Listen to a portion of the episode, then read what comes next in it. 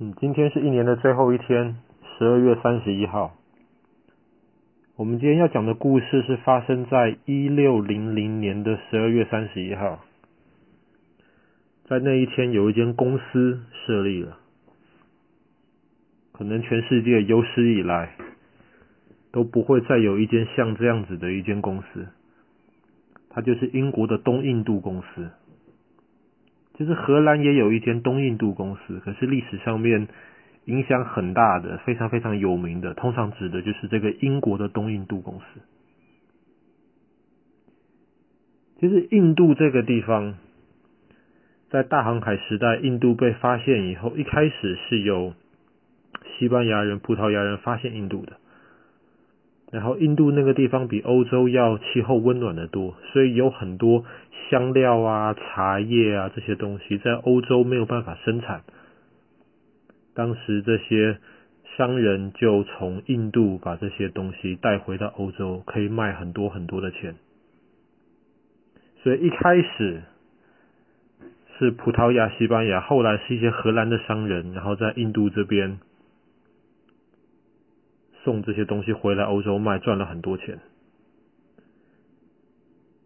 后来英国人很喜欢喝茶嘛，后来英国也想说，我们也要来来开一间这样子的公司，来跟这些欧洲大陆的商人来竞争。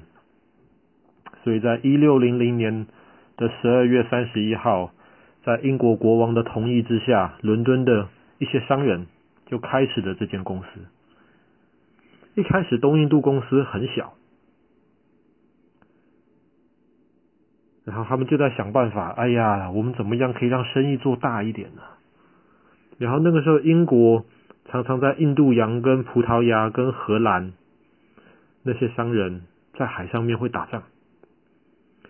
后来这些东印度公司的商人就想说啊，我们需要有英国政府的帮忙才行。怎么办呢？他们就请英国的国王派遣使者去见那时候统治印度大陆最大的一个国王。那时候印度大陆有有许多个国王，可是有一个国王是最大的。后来英国国王的使者就去见印度的国王啦，控制印度大陆的那个国王，就说：“不如这样子吧，我们做朋友吧。”你如果可以帮助我们英国的商人能够在印度能够有自由，能够盖房子，能够住在这边，能够跟你们印度人做生意，买你们的东西，然后不准让葡萄牙人或是荷兰人或是其他欧洲人来打扰他们的话呢，我就下令我的商人用船把欧洲最好的一些东西，这些玻璃呀，这些漂亮的一些的一些衣服啊。再来你这边送给你当礼物。后来印度的国王很开心呐、啊，就同意啦，就特别保护的英国商人。所以很快很快，东印度公司就在印度许多其他不同的地方。他们一开始是在印度的西边，后来在印度的东边也开始盖了越来越多的他们的公司跟工厂。就这样子，在英国政府的保护之下，东印度公司越来越强大。最后强大到一个程度，他甚至把这些荷兰、把这些啊葡萄牙的商人都赶走了。东印度公司他们主要就是从印度把棉花、把来自中国的丝、中国跟印度的茶叶，以及还有一个很重要的东西，就是火药。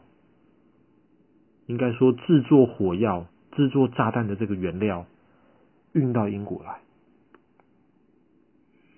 我们知道英国人很喜欢喝茶嘛，欧洲人都很喜欢这些丝、这些瓷器，所以欧洲人越买越多，哇，东印度公司就赚了越来越多钱。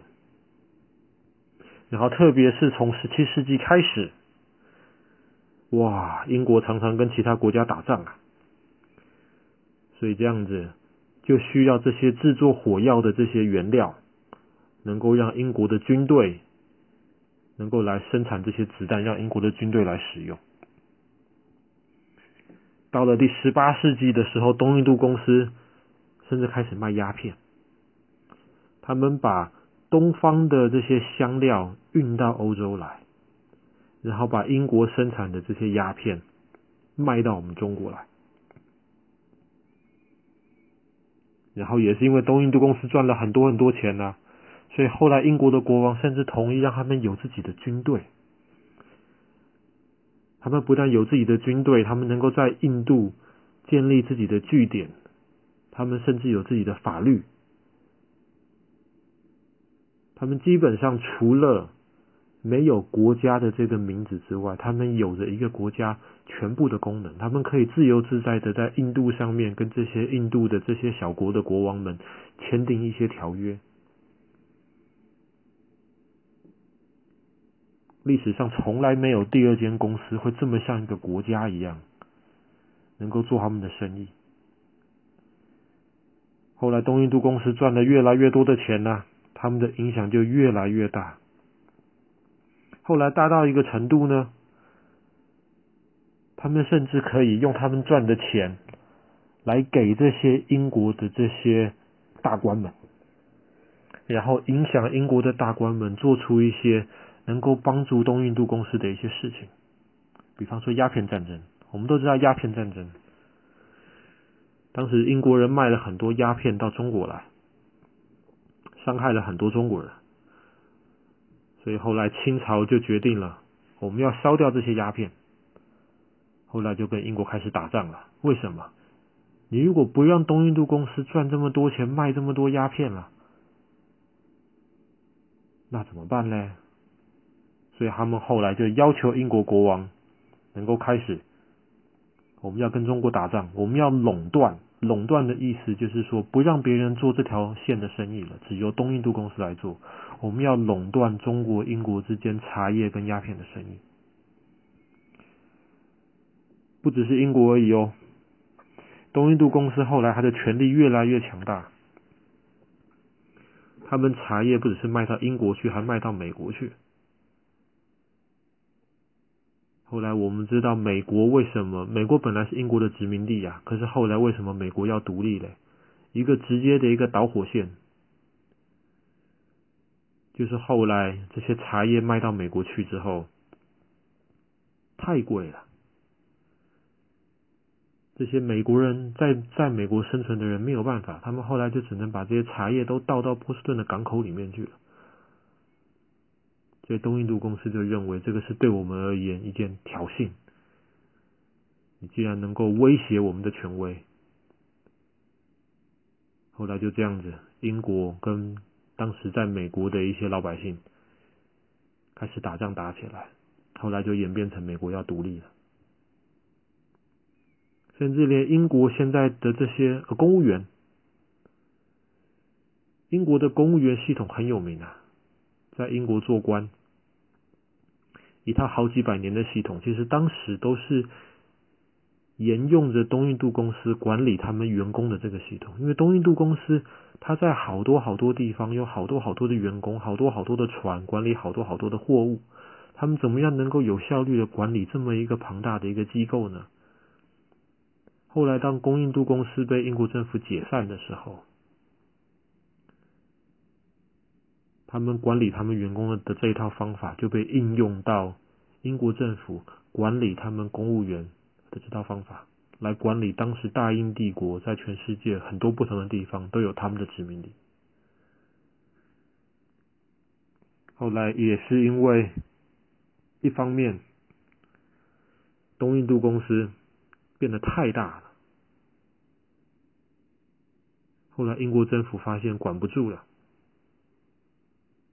后来，东印度公司就决定，他们要结束营业，然后他们要把他们全部的财产，他们特别是全部在印度的这些殖民地，全部交还给英国政府。所以到一八七四年的一月一号，东印度公司就宣布解散。今天故事就讲到这里啦，一个以前从来不曾存在过。后来也不会有类似情况的一间公司，一个可以跟国家相比的一间公司——东印度公司。